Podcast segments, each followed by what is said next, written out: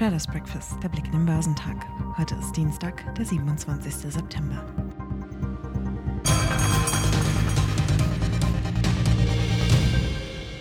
Wachstumssorgen schürten zu Wochenbeginn einmal mehr wichtige Währungshüter. So ist laut Susan Collins, der Präsidentin der regionalen Notenbank von Boston, eine zusätzliche Straffung der Geldpolitik erforderlich, um die hartnäckig hohe Inflation einzudämmen.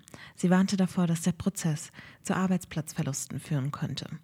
Raphael Bostic, der Präsident der Fed von Atlanta, ergänzte, die Notenbank habe noch einen weiten Weg vor sich, um die Inflation zu kontrollieren. Der Wochenstart ist durch einen verhaltenen und abwertenden Handel geprägt. Es wagt sich derzeit kaum ein Investor aus seiner Deckung und schaut, wie sich die anderen Kapitalsammelstellen verhalten, beobachtete Marktexperte Andreas Lipko. In Europa sei bereits sehr viel Pessimismus eingepreist. Weitere negative Impulse würden teilweise nur noch mit einem Schulterzucken quittiert, spielte Lipko auf den schwachen IFO-Index an. Die Aktien im asiatisch-pazifischen Raum tendierten am Dienstag unerlässlich, nachdem sie am Montag stark gefallen waren. Der Nikkei in Japan stieg um 0,6 Prozent. In Australien legte er der S&P ASX 200 um 0,3 Prozent zu. Der Shanghai Composite im Festland China stieg um 0,3 Prozent und der Shenzhen Component war um 0,3 Prozent höher. Südkoreas Kospi verlor zuletzt 0,6 Prozent. In Hongkong verlor der Hang Seng Index 1,1 Prozent. Der Dow Jones Industrial hat am Montag seine jüngsten Verluste ausgeweitet. Der US-Leitindex lugte nur einmal kurz in die Gewinnzone hinein, bevor die Stimmung wieder kippte.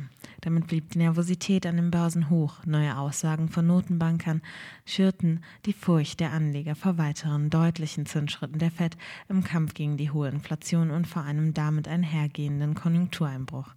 Am Anleihenmarkt hielt der Renditeauftrieb ab was entsprechend für Verunsicherung sorgte. Der Dow fiel um 1,1 Prozent auf 29.261 Punkte. Das Börsenbarometer war zwischenzeitlich auf den tiefsten Stand seit November 2020 abgesagt. Für den marktbreiten S&P 500 ging es um 1,1 Prozent auf 3.655 Zähler nach unten.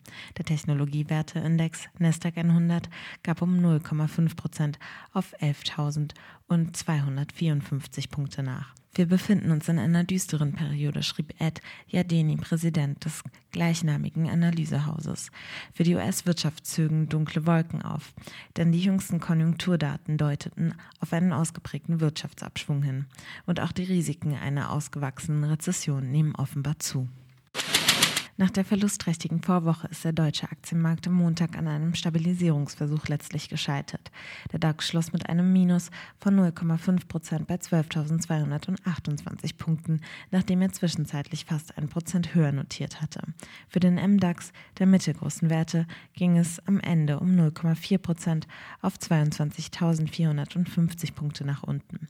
Das IFO-Geschäftsklima fiel im September auf den niedrigsten Stand seit Mai 2020, während Analysten mit mit einer weniger deutlichen Eintrübung gerechnet hatten.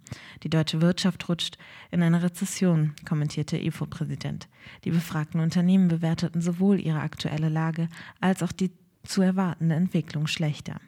Über die Aktienmärkte weltweit war in der vergangenen Woche eine Welle der Angst vor einem tiefgreifenden Konjunkturabschwung hinweggerollt.